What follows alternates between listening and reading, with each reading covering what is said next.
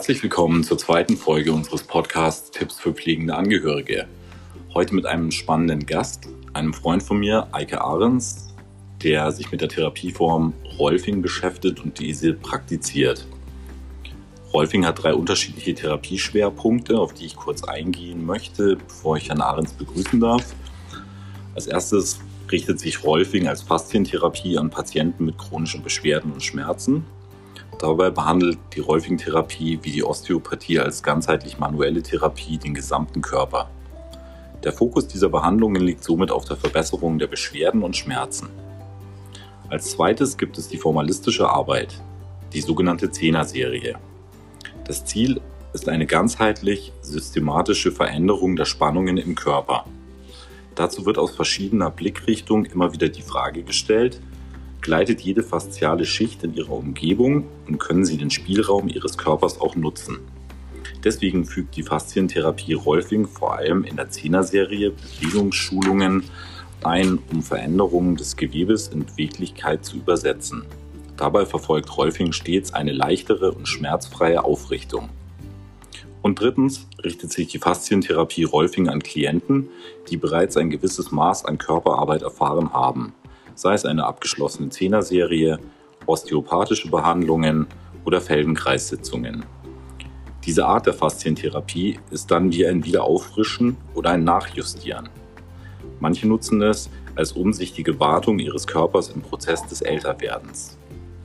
Nun möchte ich Eike Ahrens begrüßen und ihm als erste Frage stellen, was sind Faszien? Ja, ähm, hallo, schön, dass ich hier sein darf. Vielen Dank für die Einladung. Ähm, ja, Mensch, da hast du auf jeden Fall schon mal viele Themen angesprochen.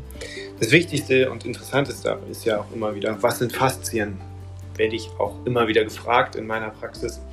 Faszien ist eine Form des Bindegewebens, beziehungsweise eine Art Bindegewebe des Körpers. Man nennt es das Organ der Form.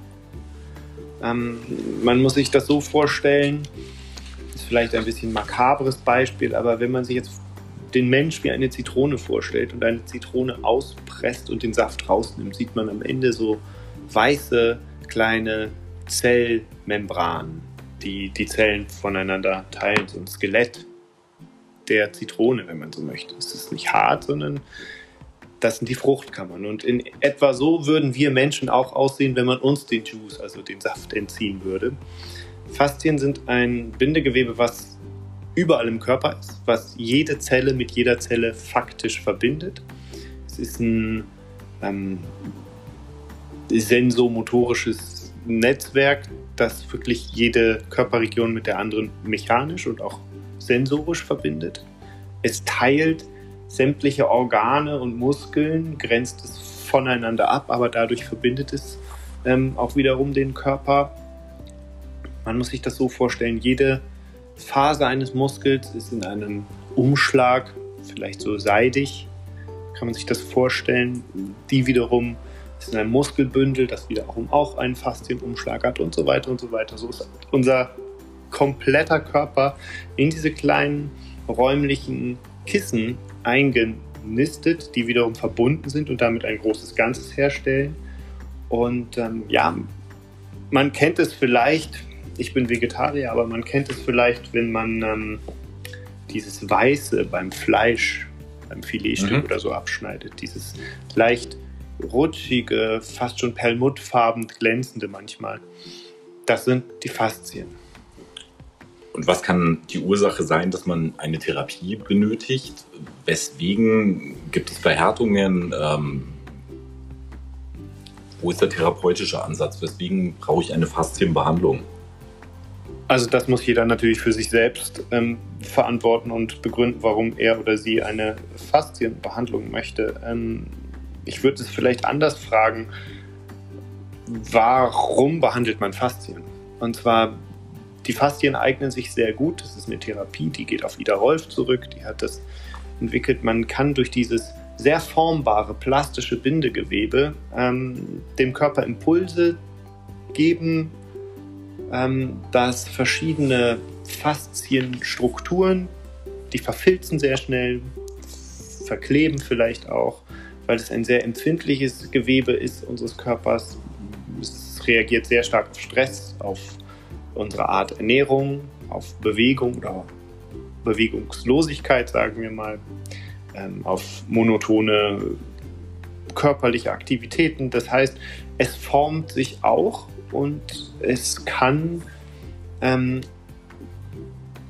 miteinander mit den angrenzenden Faszienhüllen verfilzen, verkleben und dann verdickt es und dadurch wird die Funktion dieser Körperregion eingestellt. Und die Darauf. Beweglichkeit ist eingeschränkt. Und diese Beweglichkeit, die eingeschränkt ist, ist letzten Endes die Ursache von ganz vielen körperlichen Einschränkungen, die man häufig als Schmerzen, bestes Beispiel chronische Rückenschmerzen, empfindet. Mhm. Okay, verstehe. Also aufgrund von verklebten oder verfilzten Faszien ist ein anderer Bereich des Körpers durch diese Verhärtung oder dieses Verkleben quasi eingeschränkt und in seiner Funktion nicht frei beweglich beispielsweise. Ja, noch nicht mal unbedingt ein anderer Bereich des Körpers. Also wenn ich der Bereich. Genau, der mhm. Bereich. Was bedeutet Rolfing? Wo, woher kommt der Begriff? Klingt so ein bisschen irgendwie nach, weiß ich nicht. Ja, nach dem Mann mit den fünf Fingern in den 90ern, als ähm, die Postleitzahlen plötzlich fünf wurden. Ne? Rolf ist natürlich jetzt erstmal für im deutschen Sprachraum ein schlechter Marketingname, aber er kommt oder geht zurück auf die Begründerin oder Entdeckerin ähm, dieser Methode, die heißt Ida Pauline Rolf. Die äh, hat in den USA gelebt, größtenteils, hat dort an der ähm, Columbia University Biochemie studiert und war sehr interessiert an der Funktionsweise des Körpers und hat dann irgendwann sich mal überlegt, warum der Körper äh, sich eigentlich so gut im Feld der Schwerkraft bewegen kann und warum manche Körper das nicht können und was man braucht, um einen Körper möglichst ohne viel Arbeit in der Schwerkraft, das ist so das Einzigartige, was sie in ihrer Therapie formuliert, in ihrer Methode formuliert, die Aufrichtung des Körpers in der Schwerkraft, ähm, das geht weiter, okay. dass sie halt ähm, schaut, wie ist das Skelett aufgebaut und wo gibt es Verkürzungen, wo ist das Skelett des Menschen aus der Aufrichtung gebracht. Und das formbarste Gewebe des Körpers sind die Faszien. Die können sehr spontan reagieren, sehr gut auf diese Methode, die sie entwickelt hat. Und sie hat über Jahrzehnte ähm, immer wieder versucht, ähm, ihre Methode oder hat sie auch verbessert, verfeinert, hat mit anderen Therapeuten, zum Beispiel Mosche Feldenkreis, der auch zu der gleichen Zeit etwa eine Methode entwickelt hat, die dem gar nicht so unähnlich ist. Und so hat sie weiterentwickelt und ähm, dadurch hat sie diese sogenannte Zehner-Serie, auf die wir bestimmt auch noch zu sprechen kommen, entwickelt, mhm. ähm, wo man sämtliche Körperregionen des Menschen adressiert, um dort die jeweiligen Verkürzungen und Verklebungen zu lösen, damit man sich mühelos aufrichten kann und die Kraft, die dann freigesetzt wird, mehr für schöne Dinge im Leben äh, nutzen kann, als immer wieder an den Schmerz denken zu müssen, der einen doch in seiner Lebensfreude und Beweglichkeit häufig stark einschränkt oder ablenkt zumindest. Das heißt, die Zielsetzung von Rolfing ist, eine Bewegungsfreiheit wiederherzustellen mhm. durch einseitige Bewegungsabläufe, die verhärtete, verklebte Faszien hervorgerufen haben und uns in gewissen Tätigkeiten oder Bewegungen einschränken. Ja, nun ist letzten Endes, muss man sagen, das Fasziengewebe ist hier nur der Schlüssel zum ganzen System. Weil durch die gezielten Impulse in den Regionen schafft man Veränderung und diese Impulse zwingen den Körper zu einer Reaktion. Weswegen man nach Behandlung häufig zwei, drei Tage so eine Art Muskelkater hat oder sich müde fühlt oder ein bisschen schlapper fühlt. Kopfschmerzen können auch Teil und Folge des Ganzen sein, weil der Körper doch schon ziemlich viel arbeiten muss. Muss man sich vorstellen, die Statik wird ein bisschen verstellt und das sind nur kleinste graduelle Veränderungen, die dann je nach Hebelwirkung den Körper ziemlich ähm, herausfordern. Verstehe. Gehen wir mal in die Richtung, welchen Mehrwert hätte jetzt beispielsweise ein körperlich eingeschränkter Patient durch eine Rolfing-Therapie?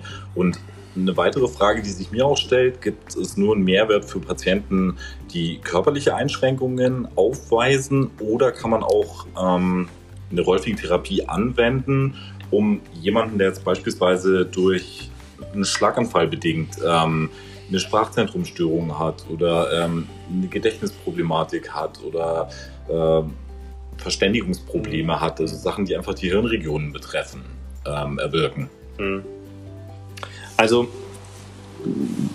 ich weiß nicht mehr ganz genau den ersten Teil der Frage. Kann man ausschließlich einen körperlichen Mehrwert erwirken durch Rolfing-Therapie oder kann man auch auf andere Regionen so, okay. wie ja. das Gehirn ja, genau. eingehen, die beispielsweise durch einen Schlaganfall betroffen ja, sind oder Patienten, da. die beispielsweise auch ähm, ein Dopaminproblem haben, eine Parkinson-Problematik haben beispielsweise? Also ganz klar ähm, geht es hier darum zu verstehen, dass ein Mensch eine Persönlichkeit ist und man adressiert immer die Person. Und ich gehe so weit zu sagen, es gibt keinen Unterschied zwischen Körper und Geist, Hirn und Körper, weil alles ist letzten Endes, das ist wieder die Wurzel der Biochemie, von der, aus der Ida Rolf kommt, ist Ergebnis von biochemischen Prozessen im Körper, die aufgrund von physikalischen Gesetzen funktionieren. Deswegen ist ähm, das so interessant, dass wenn ich an Faszien arbeite, berühre ich ja auch nur die Haut. Ich berühre ja keine Faszien direkt, ich berühre ja die Haut. Wenn mhm. ich ähm, an Faszien arbeiten wollen würde, müsste ich schon die Hautdecke durchtrennen und mich dahin vorgraben, wo ich arbeiten will. Aber wir arbeiten ja manuell von außen durch Impulse. Das die Impulse heißt, werden durch die Hände und genau. durch gewisse Drucktechniken, Fingerfertigkeit gesetzt. Ja, kann man so sagen. Es ist eine manuelle Therapie. Ja, mhm. es geht um Anfassen und es geht um viel, geht es um Empfinden. Und da sind wir eigentlich schon bei dem Punkt, was du jetzt gerade angesprochen hast. Ich habe vorhin gemeint, Fasziengewebe ist ein sensomotorisches. Also hier sprechen wir eher die Sensorik an, weswegen der Körper, die Oberfläche unseres Körpers ist eine Repräsentation eines Teils eines Hirnareals. Und das heißt, wenn ich ähm, dich jetzt an der Hand berühren würde, würde eine, würden Informationen in deinem Hirn landen und die würden entsprechend eine gewisse Qualität der Berührung, eine Neuigkeit, eine Veränderung, wie auch immer, würden sie in, deinem, in einem bestimmten Areal deines Hirns ansprechen. Aufgrund der Reizweiterleitung, die stattfindet. Ja, aufgrund, genau, aufgrund einfach, dass wir das haben ich fasse dich an, du hast diese Sensorik in deiner Haut, diese Rezeptoren und die sind auch alle wiederum in den Faszien. Und Faszien haben das Schöne, ähm, man muss sich das so vorstellen, Muskeln sind zum Beispiel wie Gummibänder, Faszien sind eher wie so Knete. Man kann sie warm und weich machen und dann in der Form verändern. Da sind sie noch ein bisschen formbar, aber eigentlich formstabil.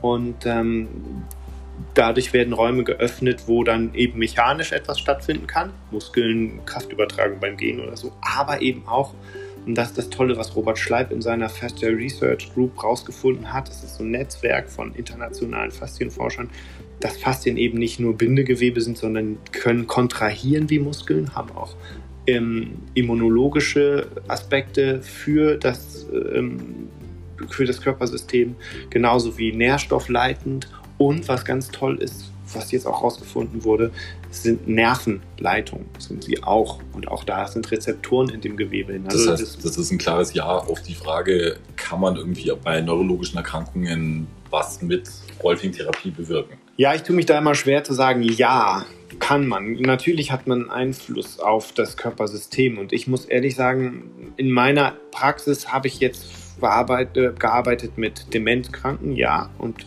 da war es einfach so, dass sie danach ähm, einfach einen viel positiveren Gemütszustand hatten und dadurch war irgendwie die Anteilnahme größer an der Umwelt. Aufgrund des ganzheitlichen Ansatzes der Rolfing-Therapie. Ja, wahrscheinlich. Und auch ähm, das war auch noch Tage, Wochen danach zu spüren, dass sie einfach mehr Anteil nehmen. Genauso wie ich mit ähm, MS-Patienten arbeite, wo man dann denen auch einen Körperzugang Veränderungen gibt, also die Veränderung zum eigenen Körpersystem, so als Empfindung. Das ist gar nicht so ein konkret messbar, okay, hier sind jetzt wieder Nerven zusammengewachsen oder Myelinscheiden wieder ähm, äh, äh, heile äh, ge geworden. Nein, es geht einfach um ein, ein sensorisches Empfinden und damit auch ein Befinden, was man auch dadurch verändert Das ist eine Komponente. Natürlich neben dem ganz klar ähm, manuell, therapeutisch, wo man auch strukturelle Veränderungen sehen und auch messen kann, wenn man jetzt Faszienschicht Dicken oder Gleitfähigkeit der Nieren oder so zum Beispiel. Multiple Sklerose ist ein interessantes Thema. Ich frage mich gerade nebenbei, wo ich dir zuhöre, ähm, ob man durch Faszienarbeit auch gegen Spastiken anarbeiten kann beispielsweise. Das ist ja auch so eine kontrahierende Muskelproblematik mhm. ist oder ist es bedingt irgendwie durch Faszien, die auf Muskel drücken und dadurch entsteht die Spastik? Boah, da bin ich ehrlich gesagt überfragt, jetzt so eine medizinisch-analytischen Aspekte. Ich kann nur aus meiner ähm, ähm, Praxis sagen, dass eben auch, ich arbeite auch mit Epileptikern mhm. und die haben über diese gewisse Zeit, nicht sofort nach der ersten, sondern das wird so ein regelmäßiger Turnus oder so, den wir dann haben von alle vier bis sechs Wochen mal behandeln. Und wenn man das über ein, zwei Jahre macht, kann man schon deutliche Verringerung der Anfälle feststellen. Das heißt, wir, wir, reden eher von einer Langzeittherapie. Das ist nicht irgendwie, was innerhalb von drei bis fünf Sitzungen abgearbeitet ist, sondern man arbeitet längerfristig mit dem Patienten zusammen. Ja, es kommt auf die Person an, es kommt auf die Läsion an, es kommt natürlich auf andere Umstände noch an, wie Ernährung und ist die Person zum Beispiel übergewichtig oder raucht oder hatte vielleicht, äh, haben die Organe mit anderen Krankheiten zu kämpfen oder eben auch mit Diabetes oder mit Alkoholismus, keine Ahnung. Das sind ja auch alles so Alltagskrankheiten, die einem dann doch immer wieder begegnen. Das heißt, es steht der therapeutischen Arbeit eher im Weg und blockiert sie. Genau, aber das ist, glaube ich, für jede Art Behandlung so. Voraussichtlich, das ist Dass, wahr. wenn der Körper mit anderen Dingen beschäftigt ist, kann man ihn selten gut behandeln, weil er der Körper mit anderen Dingen beschäftigt ist. Kommen wir mal zum Thema Sitzungen. Ähm, wie lange ist so eine Sitzung? Wie lange dauert sowas? Und äh, kann man pauschal sagen, wie viele Sitzungen man braucht und äh, in was für Zeitabständen die sinnvoll sind? Oh, da gibt es verschiedene Dinge. Also ähm, es gibt das Basic Training, das ist so quasi die Grundausbildung für einen Rolfer. Da macht man dann entweder drei intensive Seminare, acht Wochen, glaube ich, oder man verteilt das über eine an Wochenenden, verschiedene Wochenenden im Jahr, über drei Jahre, glaube ich, ist die Ausbildung A2. Ich will mich da nicht festlegen. Und da lernt man dieses sogenannte Rezept dieser Zehner-Serie, dass man in zehn Sitzungen den Körper dort besucht, wo die Schlüsselstellen sind, um das System wieder in eine leichte Ausrichtung und Beweglichkeit zu bringen. Und da lernt man, eine Behandlung dauert von Eintreten und Austreten des Patienten etwa 90 Minuten. In meiner Praxis, nachdem ich auch das Advanced Rolfing Training absolviert habe, sieht es schon ein bisschen anders aus. Nicht jeder, der zu mir kommt, bekommt eine Zehner-Serie, weil ich anders arbeite. Ich arbeite schon ein bisschen zielorientierter, fokussierter, als noch zu Beginn. Das ist natürlich auch Erfahrung und dann auch Weiterbildung. Und ähm, ich stelle es den Leuten eigentlich frei. Ich bitte häufig darum, eine drei, drei Sitzungen zu machen, dass man dann so ein, einen Bogen hat. In diesen drei Sitzungen kann man wirklich einen ehrlichen Versuch starten. Aber äh, es gibt jetzt nicht so etwas, wo ich sage, Sie kommen jetzt und buchen zehn Sitzungen und dann äh, müssen Sie auch kommen, sondern es wird den Patienten immer oder Klienten immer freigestellt, wann sie kommen und wie sie kommen. Ich nehme mir 70 Minuten Zeit für jeden und das reicht häufig auch. Okay. Und die Therapien irgendwie können ähm, von Krankenkassen genehmigt und übernommen werden, ähm, wenn Heilpraktiker quasi von der Krankenkasse vorgesehen sind oder wie läuft die Abrechnungsmöglichkeit für den Patienten? Die Frage stellt sich wahrscheinlich auch für Zuhörer draußen. Ja, also da glaube ich, gibt es noch viel Luft nach oben im Fall der Optimierung oder eben auch im die Frage ist ja auch immer wieder, inwiefern ist Prävention überhaupt Teil unseres Gesundheitssystems? Und Rolfing ist, glaube ich, in erster Linie eher so eine präventive Geschichte. Natürlich hilft sie aber auch therapiebegleitend oder was ich auch gerade vorhin schon ansatzweise gesagt habe, ist hier und da auch ähm, ganz klar von therapeutischen Ergebnissen und Verbesserungen der Person ganz klar zu berichten. Und auch gibt es auch schon Studien und so dazu. Ähm, zurück zu deiner Frage. Ich bin Heilpraktiker und deswegen kann ich als Heilpraktiker ähm, eben auch über GmbH oder Hufelandverzeichnis abrechnen. Das heißt, es werden meine Rolfing-Behandlungen ähm, als manuelle Behandlung abgerechnet. Und dann kommt es darauf an, was die Kasse übernimmt. Übernimmt die Kasse naturheilkundliche oder Heilpraktikerbehandlungen? Wenn ja, ist gut. Und wenn zu wie viel Prozent? Oder eben nicht. Häufig ist es so, dass ich Privatpatienten haben, da ist es, habe, da ist es oft so, ähm, dass sie komplett übernommen werden und dann gibt es auch gesetzlich Versicherte mit Zusatzversicherung, wo auch Teile übernommen werden und manche zahlen auch privat, weil sie merken, das tut mir gut, das will ich ja. unbedingt. Ich meine, ob ich mir Sicher, ein paar Schuhe kaufe oder ja. keine Schmerzen mehr, muss man gucken. Das ist richtig, wenn man einen Mehrwert für sich sieht, irgendwie bekommt man die Situation garantiert auch finanziert, aber es empfiehlt sich ja. auf jeden Fall, das vorher mit der Kasse abzuklären. Verstehe. Vielleicht zur preislichen Orientierung, damit man jetzt nicht so theoretisch ist. Also in München ist so der Preis für eine Behandlung zwischen 100 und ich habe auch schon 180 Euro gesehen. Aber das ist dann von den alten Veteranen, die wirklich, die, da kommt man in den Raum und die wissen schon gleich, wo was hakt und hängt. Die, da ist man wirklich der gläserne Patient. Die wissen Alte genau, Veterane bedeutet, die können auch sehr, sehr viel Erfahrung in der Behandlung zurückblicken. Ja, 35 Jahre Behandlung ja, ist natürlich ist ein Unterschied zu meinen jetzt fast sechs Jahren. Das ist schon ein Riesenunterschied. Ja. Ich möchte mich bedanken, dass du dir Zeit genommen hast. Ich sehr denke, gerne. das ist ein sehr spannendes Thema. Ähm, gerade auch irgendwie vom therapeutischen Ansatz, weil von Krankenkassenseite auch immer gerne gesehen ist, dass ähm, vernünftige Therapien eingesetzt werden, gerade auch bei bettlägerigen Patienten in der Pflege, ähm, um Kontrakturen vorzubeugen ja, und Bewegungen in Gelenke, Muskulatur und eben, wie wir gerade gelernt haben, auch Faszien zu bekommen. Ähm, nebenbei, Eike praktiziert in München in seiner eigenen Praxis in der Einmillerstraße in Schwabing. Ähm, wer Interesse hat und äh, Interesse geweckt wurde zur Kontakt- und Aufnahme und für weitere Infos, kann man seine Homepage besuchen unter ea-rolfing.de. EA steht für Eike Ahrens. Ich bedanke mich, dass Sie wieder in unserem Podcast reingehört haben. Nächste Woche geht es weiter mit einem spannenden Thema. Ich freue mich, wenn Sie wieder dabei sind. Ihre deutsche Pflegeberatung Matthäus.